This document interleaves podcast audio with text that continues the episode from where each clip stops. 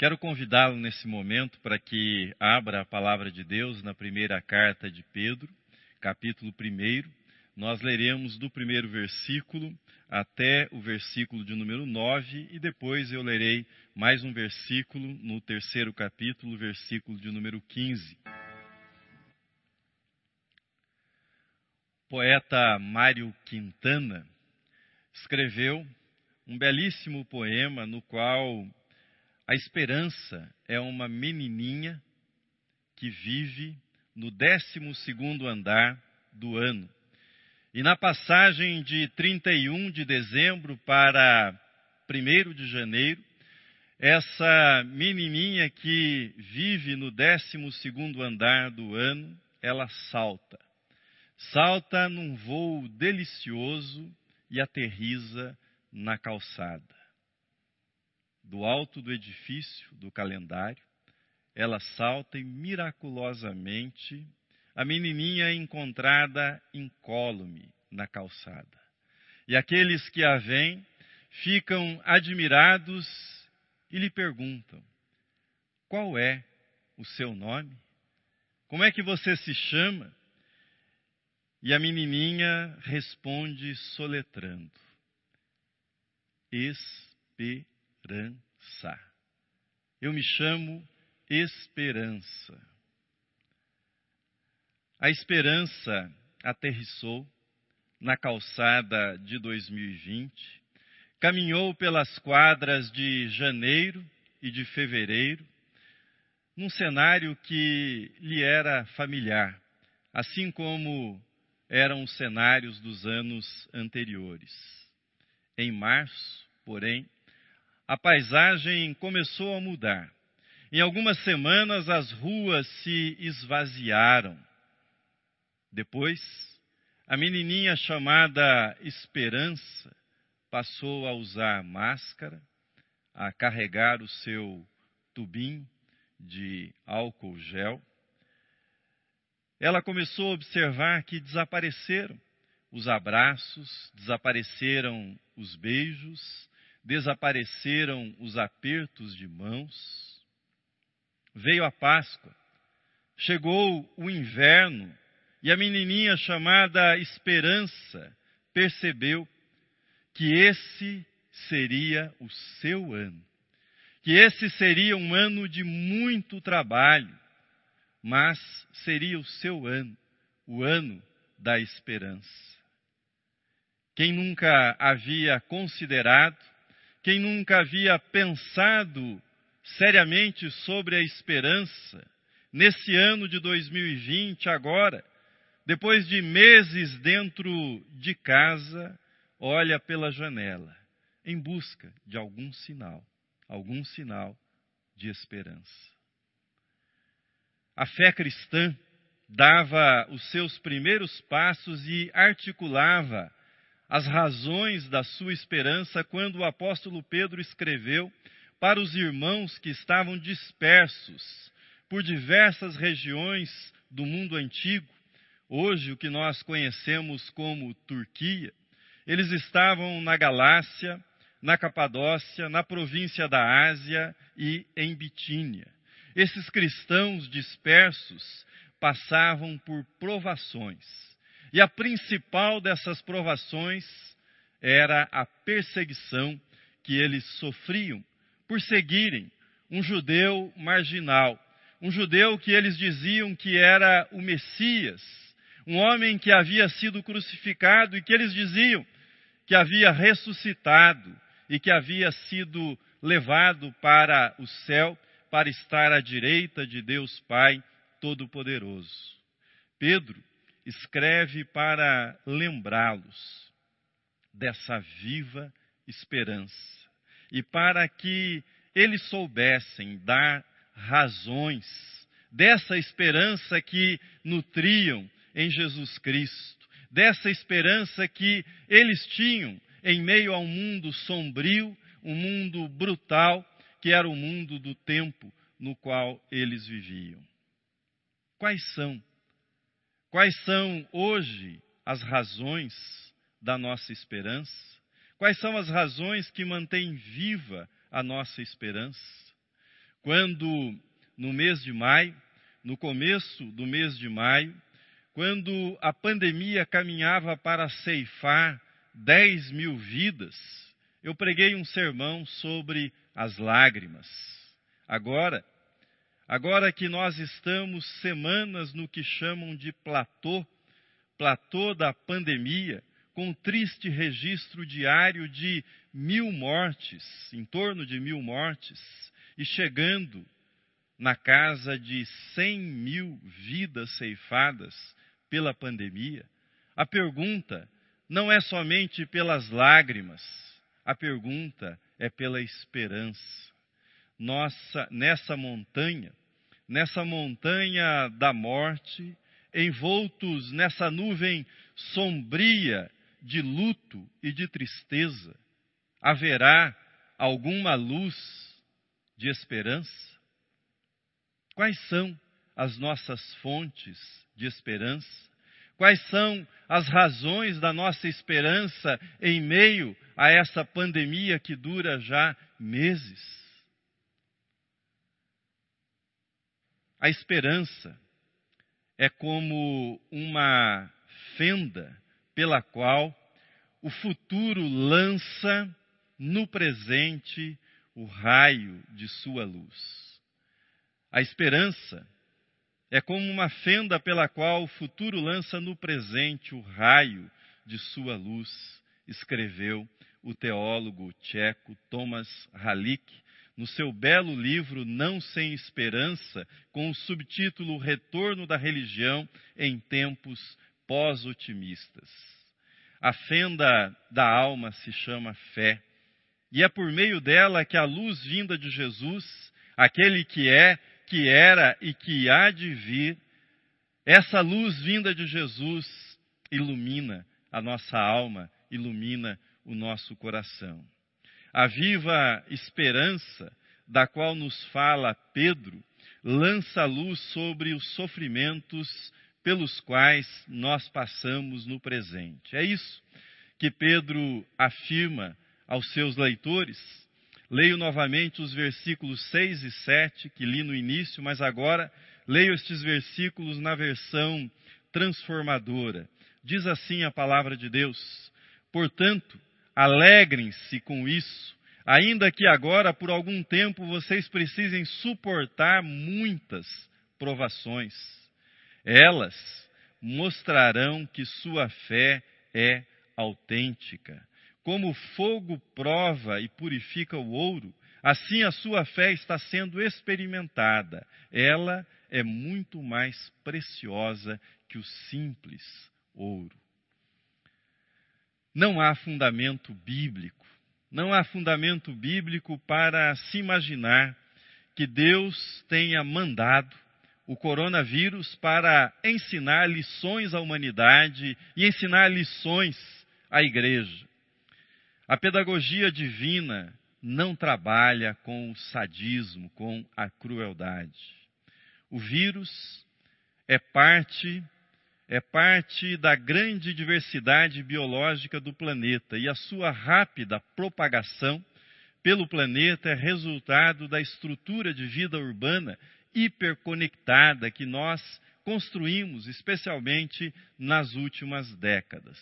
Entretanto, seja nas dores e sofrimentos de uma pandemia, de um terremoto, de um tsunami, de um ataque terrorista ou de qualquer outra tragédia, em meio a essas dores e sofrimentos, tais provações podem atuar como fogo para purificar a nossa fé e revelar se é uma fé autêntica ou é uma fé falsa, frágil. O fogo revela se o que possuímos é uma esperança viva ou se é mero otimismo, mera expectativa. Nem sempre nós nos damos conta, mas existe uma diferença muito grande entre otimismo e esperança cristã. O otimismo, ele seguia pela expectativa que as coisas darão certo em nossa vida. Já a esperança cristã, a esperança seguia pela confiança que as coisas dando certo, indo bem ou não indo bem e às vezes piorando na nossa vida, ainda assim Deus estará presente conosco, Deus não estará ausente da nossa vida, sua companhia, presença e força estarão conosco. Isso é esperança e não otimismo. Rubem Alves, com a sua habilidade de construir imagens, ele afirmava que otimismo é quando é primavera do lado de fora e nasce a primavera do lado de dentro, no coração, na alma. Já esperança é quando é inverno lá fora e, não obstante ser inverno lá fora, a despeito disso, brilha na alma, brilha dentro de nós o sol do verão. Isso é esperança. A pandemia pode matar e tem matado por meio da propagação do vírus. Mas ela também pode matar por meio da disseminação do desespero, da descrença, do cinismo. Suas vítimas são aquelas que não testaram positivo para a Covid-19, mas testaram positivo para a desesperança. A contaminação pela desesperança faz adoecer os sonhos, paralisa a criatividade, imobiliza e destrói a solidariedade. A viva esperança, a viva esperança que encontramos em Jesus, aquele que é, que era e que há de vir, proclama que pandemias e outros sofrimentos que venham nos entristecer são oportunidades. São oportunidades para Deus purificar o que há de mais precioso em nós, na nossa vida, a fé em Cristo Jesus. Certa vez, Deus mandou o profeta Jeremias descer até a casa do oleiro e observar o trabalho do oleiro. Observar como um vaso se quebrava nas mãos do oleiro, mas como ele era refeito, reconstruído pelas mãos do oleiro, ganhava nova forma. Se fôssemos à casa de um ourives para melhor entender o que ele faz e o víssemos trabalhando, nós observaríamos que ele segura firmemente por meio de uma haste a peça que haverá de ser moldada, que haverá de ser transformada numa joia, ele a segura com olhos fitos em meio ao fogo. E se nós lhe perguntássemos quando é que ele sabe o momento de retirar aquela peça do fogo, ele nos responderia: quando eu enxergo a minha imagem refletida no ouro. Quando eu enxergo a minha própria imagem, esse é o momento de retirar a peça, o ouro, do fogo. Mas quanto tempo eu e você estaremos no fogo dessa pandemia? Por quanto tempo teremos de lidar com as consequências dela? Eu não sei e acho que você não sabe e ninguém sabe hoje mas o raio de luz do futuro, que atravessa a fenda aberta pela fé em meio a essa crise, nos diz: nós estamos nas mãos de Deus. Nós estamos seguros, seguros de modo firme nas mãos de Deus, e Ele deseja que a imagem de Cristo Jesus seja formado formada em cada um de nós, em mim, em você. Deus deseja isso, que a imagem do seu filho crucificado e ressuscitado seja refletida em cada um de nós, como ensina aquele belo hino que nós nos acostumamos a cantar, que a beleza de Cristo se veja em mim toda a sua pureza e amor sem fim, que a chama divinal consuma todo o mal, até que a beleza de Cristo se veja em mim. Deus deseja isso. o apóstolo Pedro escrevia aos irmãos que estavam dispersos, espalhados por diversas regiões Galácia, Capadócia, província da Ásia, Bitínia. Ele escrevia que a viva esperança da qual ele falava não estava restrita somente a indivíduos. Essa esperança é uma esperança de uma coletividade, é uma esperança de um povo, é uma esperança do que nós chamamos igreja de Jesus Cristo. A viva esperança, ela é sempre pessoal, mas ela nunca é individualista. A viva esperança é sempre uma esperança compartilhada, esperança de uma comunidade, esperança de um corpo, esperança de uma igreja, de uma família. Não é apenas a minha esperança, não é apenas a sua esperança, é a nossa esperança. Somos raça eleita, sacerdócio real, nação santa, povo de propriedade exclusiva de Deus, com o propósito de proclamar as virtudes daquele que nos chamou das trevas para a sua maravilhosa luz, escreverá o apóstolo Pedro no capítulo seguinte a esse que lemos. Os irmãos, dispersos pelas diferentes regiões do Império Romano, permaneceram firmes, firmes na viva esperança. A Igreja de Cristo resistiu e o Evangelho continuou a ser anunciado. Celebramos hoje, 2 de agosto, em meio a essa pandemia, 117 anos da Igreja Presbiteriana Independente do Brasil. Pela graça, pela graça temos resistido e resistiremos firmes como Igreja de Jesus Cristo. A você, a você que faz parte dessa igreja, hoje uma igreja na dispersão, hoje uma igreja espalhada, Hoje, uma igreja reunida em diferentes lugares, diferentes bairros de São Paulo, cidades da Grande São Paulo, do litoral de São Paulo, cidades do estado de São Paulo, reunida em outros estados do Brasil, e irmãos queridos que estão em outros países, mas têm se reunido, têm congregado conosco e são parte desta igreja, dessa família de fé me dirijo a você, me dirijo a você para dizer-lhe: nós fomos chamados para uma viva esperança. Estamos dispersos, mas essa viva esperança nos torna uma só família em Cristo Jesus.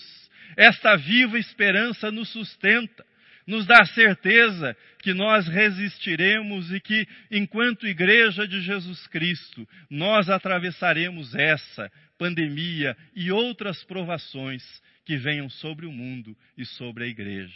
Nós temos essa convicção e eu sei que essa é a sua convicção também. Que mundo emergirá após a pandemia?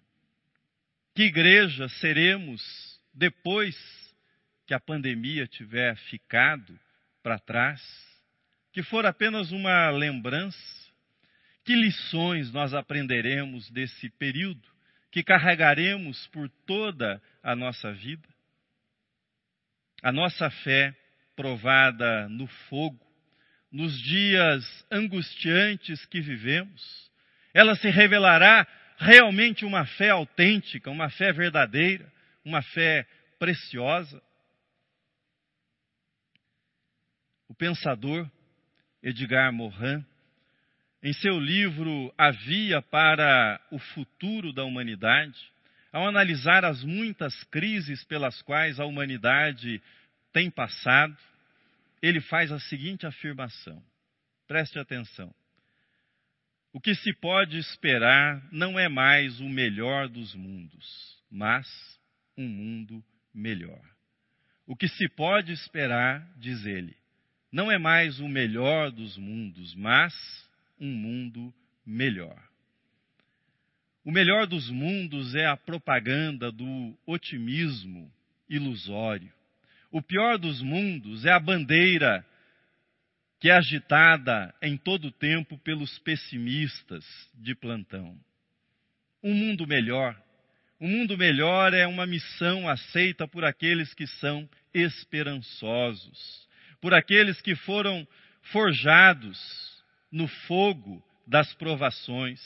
A viva esperança em Cristo, aquele que é, que era e que há de vir, faz com que sejamos sal e luz na construção de um futuro onde graça e paz sejam multiplicadas para todas as pessoas. A esperança cristã nos faz olhar para a frente, para os raios, os raios de esperança que atravessam a fenda e alcançam o presente no qual vivemos. Como pessoas de esperança, como pessoas que alimentam a esperança, nós fomos chamados para ser sal e não estátuas de sal.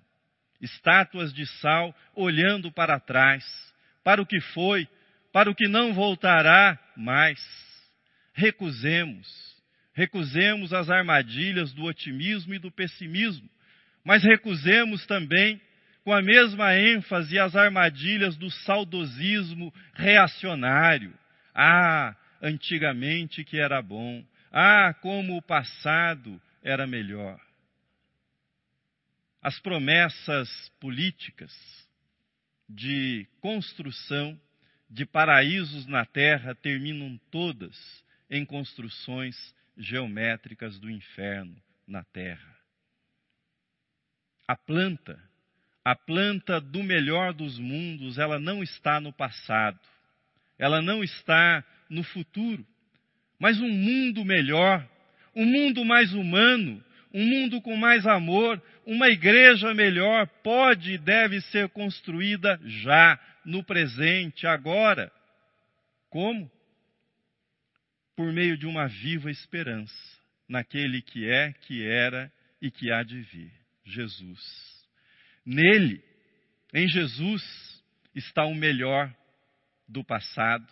Nele, Jesus, e nos passos dele, podemos fazer o melhor com o nosso presente e com os olhos voltados para Ele, que virá entre nuvens para recolher para junto de si a sua igreja e estabelecer o seu reino eterno de amor, com os olhos fitos nele, nós escaparemos das armadilhas de um passado idealizado ou de um futuro ilusório.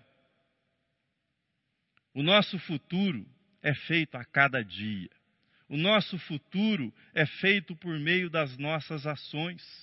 Foi isso que Jesus ensinou aos discípulos. Os discípulos estavam sempre interessados em saber quando finalmente viria o reino de Deus, quando chegaria o reino de Deus. Certa vez Jesus lhes ensinou que quando chegasse o dia do grande julgamento, eles ouviriam: Vinde, Vinde benditos de meu Pai, entrai na posse do reino que vos está preparado desde a fundação do mundo. Porque tive fome e me destes de comer, tive sede e me destes de beber, era forasteiro e me hospedastes, estava nu e me vestistes, e enfermo, e enfermo e me visitastes, preso e fostes ver-me. Então perguntarão os justos: Senhor, quando foi que te vimos com fome e te demos de comer? Ou com sede te demos de beber? E quando te vimos forasteiro e te hospedamos? Ou nu e te vestimos? E quando te vimos enfermo ou preso e te fomos visitar? O rei, respondendo, lhes dirá: Em verdade vos afirmo que sempre que o fizestes a um destes meus pequeninos irmãos, a mim o fizestes a viva esperança em Cristo Jesus, aquele que é, que era e que há de vir, nos ensina que Jesus já veio, nos ensina que ele continua vindo, que ele está vindo, está vindo todos os dias até cada um de nós. E ele vem até nós na face do faminto, na face do miserável, do prisioneiro, do morador de rua, de todos os vulneráveis deste mundo e deste tempo no qual nós vivemos. Por isso, tenha fé, tenha esperança, tenha amor, siga olhando firmemente para Jesus, aquele que é, aquele que era e aquele que há de vir e aquele que continua vindo até nós. Amém.